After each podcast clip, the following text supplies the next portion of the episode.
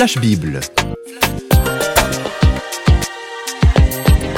Le monde de la Bible sous le feu des projecteurs avec Jacques-Daniel Rochat.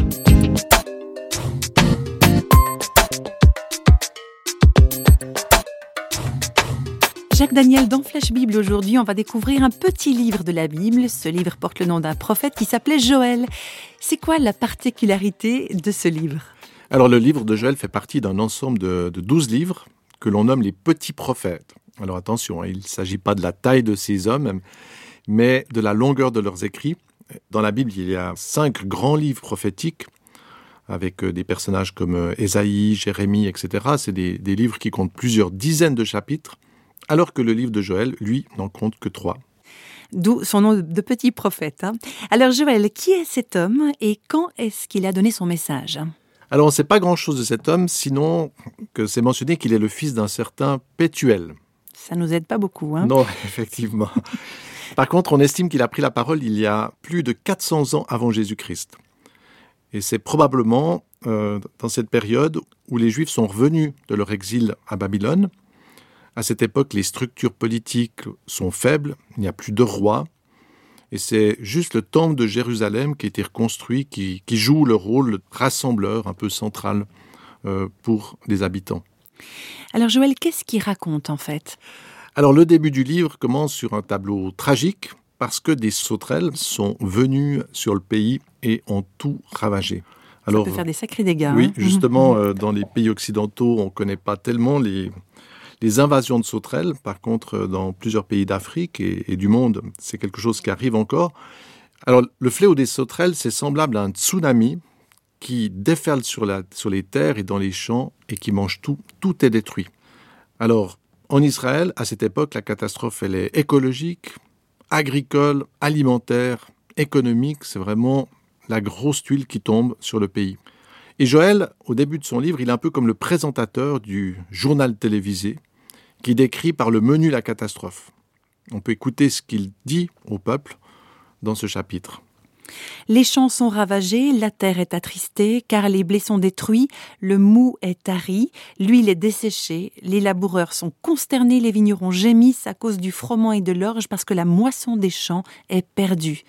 Non, c'est effectivement pas du tout de bonnes nouvelles pour non, le pays. hein. tout à fait. Alors les gens à l'époque, on les imagine devant leur poste de télévision.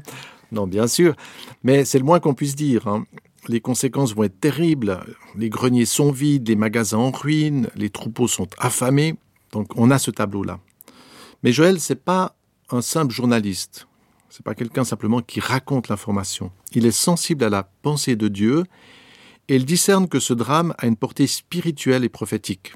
Cette vague de sauterelles, ces, ces animaux, ces insectes qui sont venus, qui ont déferlé, qui ont tout mangé, tout ravagé, eh bien, c'est aussi un signe que le peuple des Juifs a perdu la protection de Dieu. Et Joël invite euh, ses concitoyens à prier, à invoquer l'aide et la bénédiction de Dieu.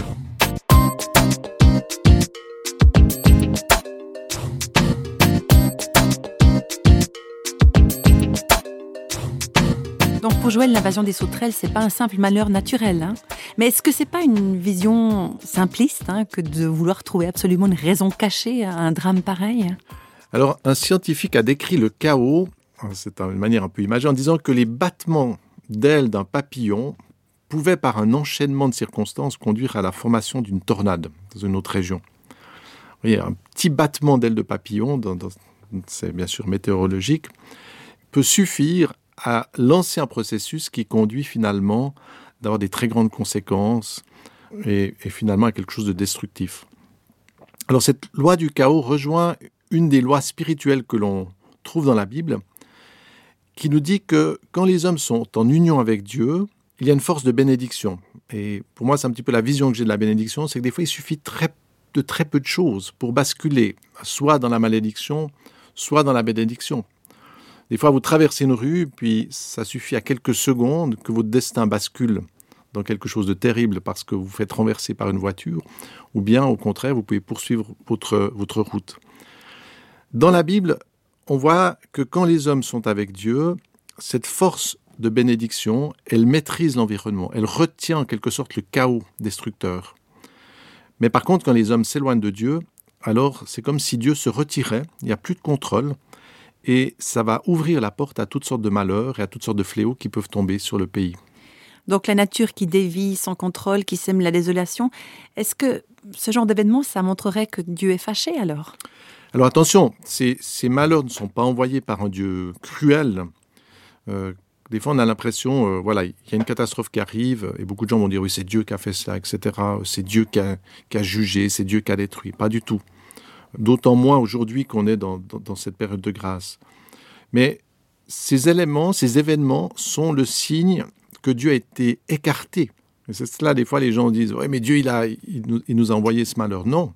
Ce malheur vient parce que justement, Dieu n'est pas présent. Parce que justement, vu que Dieu est absent, eh bien, la porte est ouverte au malheur, est ouverte à, la, à ce déchaînement des éléments naturels, mais bien sûr, pas seulement naturels, puisque Joël va aussi le mentionner, il y a une adversité qui vient directement du mal et qui cherche à détruire. Alors s'il n'y a plus cette puissance qui retient le mal, eh bien à ce moment-là, ça peut basculer dans le sens d'une destruction.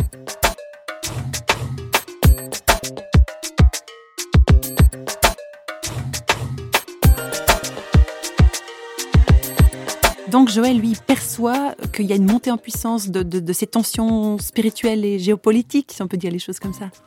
Oui, tout à fait. Il sent que les Hébreux à cette époque-là sont dans une situation de pression. Et il discerne, et c'est ce qui est assez intéressant, c'est qu'il discerne que dans le futur, euh, ça va pas se calmer, au contraire, euh, ce ne sera pas des sauterelles qui vont venir, mais ce seront des ennemis qui viendront et qui seront comme les sauterelles, ils viendront pour détruire, ils viendront pour dévorer le peuple que Dieu a donné. Mais bonne nouvelle quand même, dans, cette vision-là, de, cet avenir, un peu sombre, Dieu ne restera pas passif, mais il interviendra. Donc vous l'avez dit, Joël, c'est un prophète, donc il n'est il est pas seulement collé sur le présent, il voit vraiment quelque chose dans l'avenir, mais comment est-ce qu'il peut réellement annoncer des événements qui vont se passer?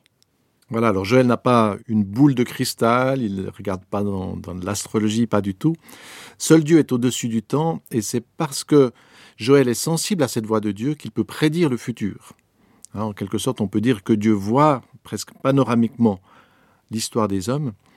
Et dans le chapitre 2, euh, Joël va réconforter son peuple et annonce qu'il viendra un temps où Dieu répondra son esprit sur les hommes.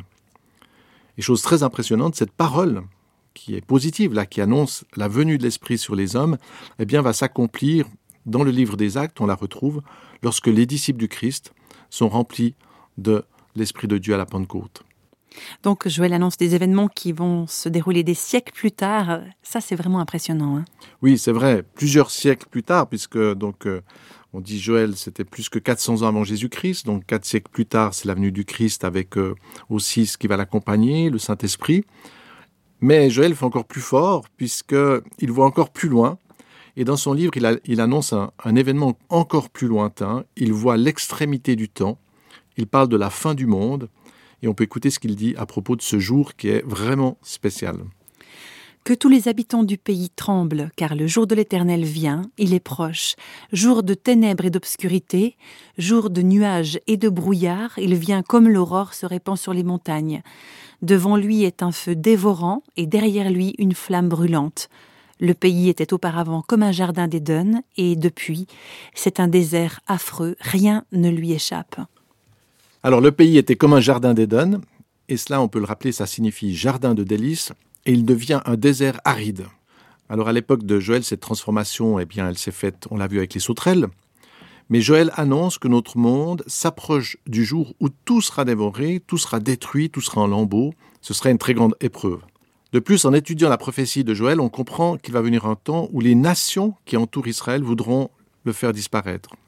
Donc on a en même temps une vision euh, d'éléments euh, presque écologiques d'un monde qui est détruit, et puis en même temps, il annonce qu'il y a une espèce d'adversité qui va se manifester encore et toujours dans ce même lieu dont il parle, et il parle de ce pays d'Israël, qui est actuellement aussi environné d'une certaine adversité. C'est impressionnant l'exemple euh, assez terrifiant des sauterelles qui annoncent des temps à venir difficiles, une grande vague de destruction. C'est franchement pas réjouissant ça. C'est vrai, quand on voit ce texte, on pourrait se dire, mais bon, ben alors pourquoi continuer à vivre? Mais heureusement, Joël n'est pas un prophète de malheur, et après avoir annoncé des, ces temps très durs, il prédit un temps nouveau où Dieu se lèvera pour sauver ceux qu'il aime. Et on peut écouter ce que Joël dit à la fin de son livre.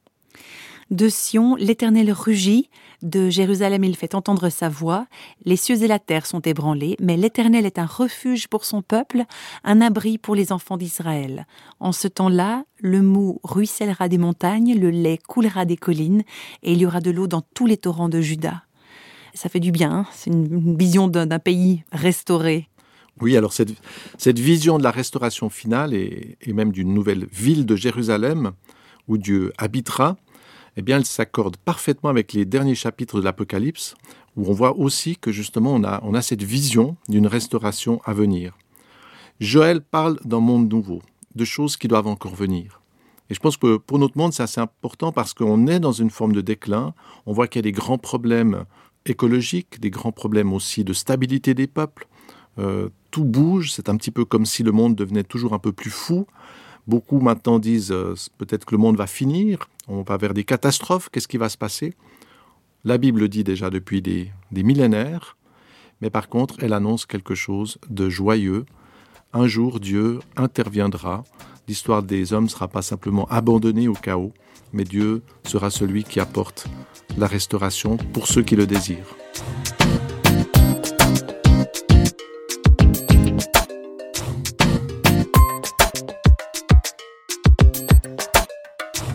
Avec le livre de Joël, on a vécu une compression du temps. On a découvert un événement qui s'est déroulé plusieurs siècles avant notre ère. On a vu qu'il était euh, lié à la venue du Christ et finalement à des événements qui concernent la fin du monde. Alors, que dire avant la fin de cette émission, Jacques Daniel? Voilà, c'est vrai. Avant la fin du monde, on a déjà euh, cette émission. Nos auditeurs nous écoutent. Alors, Joël porte bien son nom parce que son nom signifie l'éternel est Dieu. Et c'est ce qui est très, très réjouissant. C'est que dans ce livre, on peut découvrir que Dieu aura le dernier mot. Dieu va se lever, et c'est la bonne nouvelle qu'il donne, et ceux qui auront dévoré et fait le mal, eh bien, disparaîtront. Alors le livre de Joël le montre, mais ceux qui espèrent en lui et qui servent humblement Dieu brilleront. Et je pense que ce livre de Joël, c'est une invitation, comme beaucoup d'autres textes de la Bible, à être de ceux qui sont du côté de Dieu, paisibles, qui aiment Dieu, et ça c'est extraordinaire d'aimer Dieu, et qui comprennent ces choses-là, et qui sont de ceux qui ne vont pas dévorer, mais au contraire prendre soin de ceux qui les entourent. mon seul abri, c'est toi. Toujours mon cœur te chantera, car tu me délivres. Et chaque fois que j'ai peur, je m'appuie sur toi mon seul Toujours mon cœur te chantera, car tu me délivres. Et chaque fois que j'ai peur, je m'appuie sur toi. Je m'appuie sur toi dans mes moments difficiles. Je m'appuie sur toi quand tout va mal dans ma vie. Je m'appuie